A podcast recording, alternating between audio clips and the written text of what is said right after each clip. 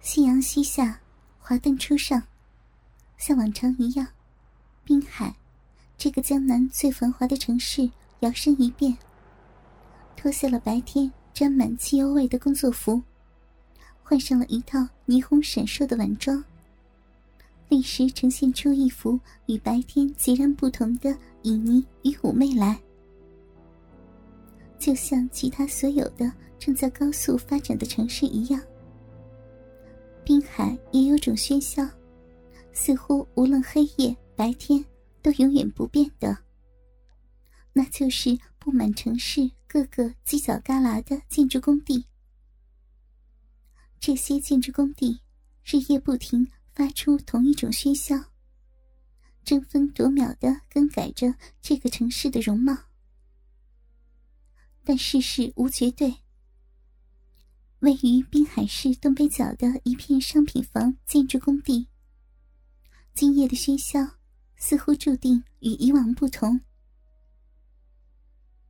清凉的夜风吹过，使得蹲在工地东北角水泥包上的水泥工老梁禁不住打了一个寒战，使他不由自主的裹紧了一下身上的肮脏的大衣。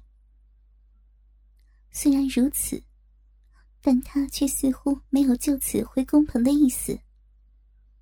相反，冰凉的夜风反而吹醒了他那已经有点疲累的神情，让他能够真正集中精神，去仔细观察远处工地的情况。大门口四个人，后门有四个人，四个人绕着围墙走，围墙四周有警戒线和摄像头。惨了，看看来老板这次是要动真格的了。老梁默默的记下工地的紧急情况，然后忍不住咬着嘴唇，神色慌张的嘟囔了出来。也不怪老梁会如此害怕，他本来是乡下的一个老实农民，在老家哪见过这如临大敌的阵势。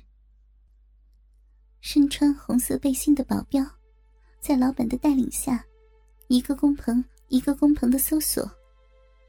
如果不是他们几个属于熟练工人，单独住一个工棚，住的比较偏远，来不及转移东西，否则刚刚他们就被查出来了。哎，都是他们仨人一时兴起做下的孽事，现在。找上来了。老梁又绕着工地四周走了一圈，最后叹了一口气，转身踏拉着拖鞋回到了工棚。怎么样？怎么样啊？厨子，咱咱有机会逃出去吗？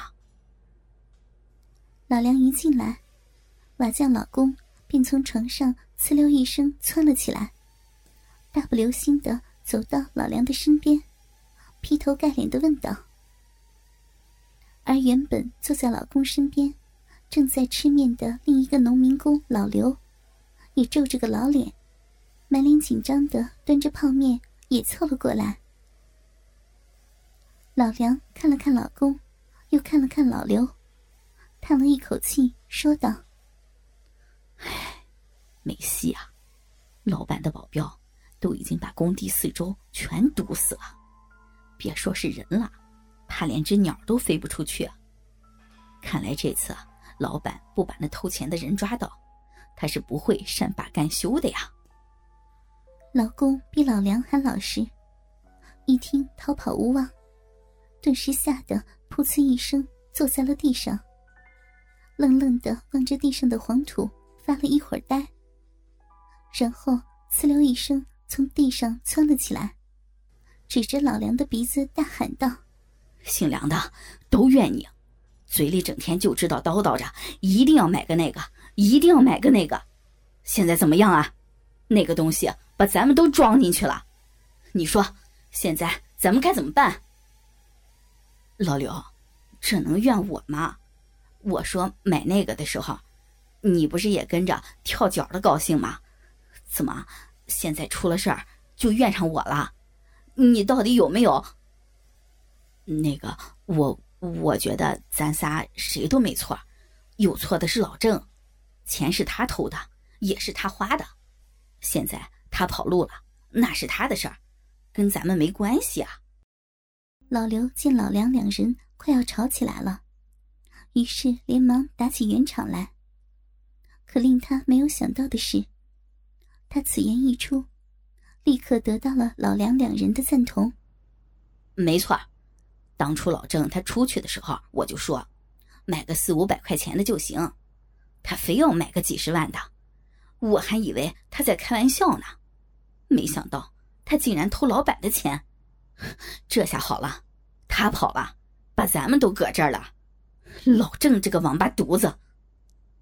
老梁指着工棚棚顶，气急败坏的大喊道：“对，跟咱哥三个没关系。”只要老板查到咱们这儿，咱们就往老郑身上推。只要老郑那王八蛋一回来，我们就……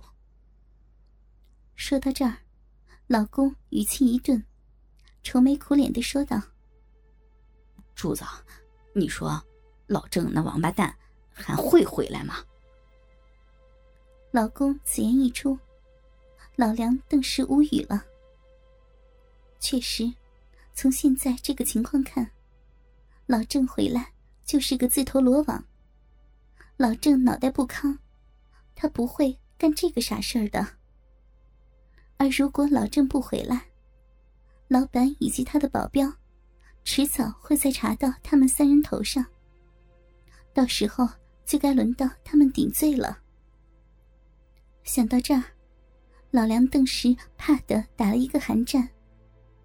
不过，他嘴上依然自我安慰道：“没，没关系啊，老公，你不是都说了吗？到时候如果老板查到了我们这儿，咱们就往老郑的身上推，跟跟咱们没关系啊。那个，但但问题是那东西现在在咱们这儿啊。”老公闻言，愁眉苦脸的说道。我以前看过评书，这在古代好好像叫呃窝藏赃物，要连坐的。老梁闻言顿时一愣，他也听老人说过。一想到要陪着老郑一起被枪毙，老梁心里就感觉非常的窝火和委屈。不过现在大错已经铸成，后悔也来不及了。于是，老梁强行压下心中的恐慌，闭着眼睛想了一下，然后张口说道：“老刘，那那个东西你藏哪里了？”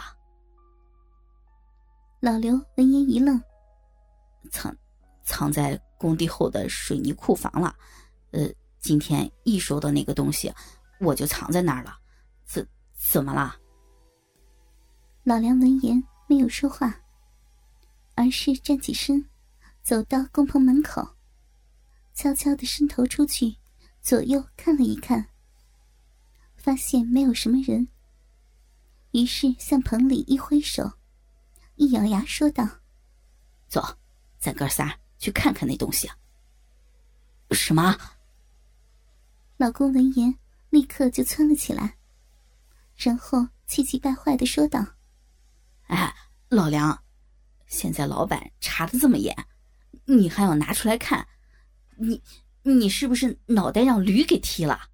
哥哥们，倾听网最新地址，请查找 QQ 号二零七七零九零零零七，QQ 名称就是倾听网的最新地址了。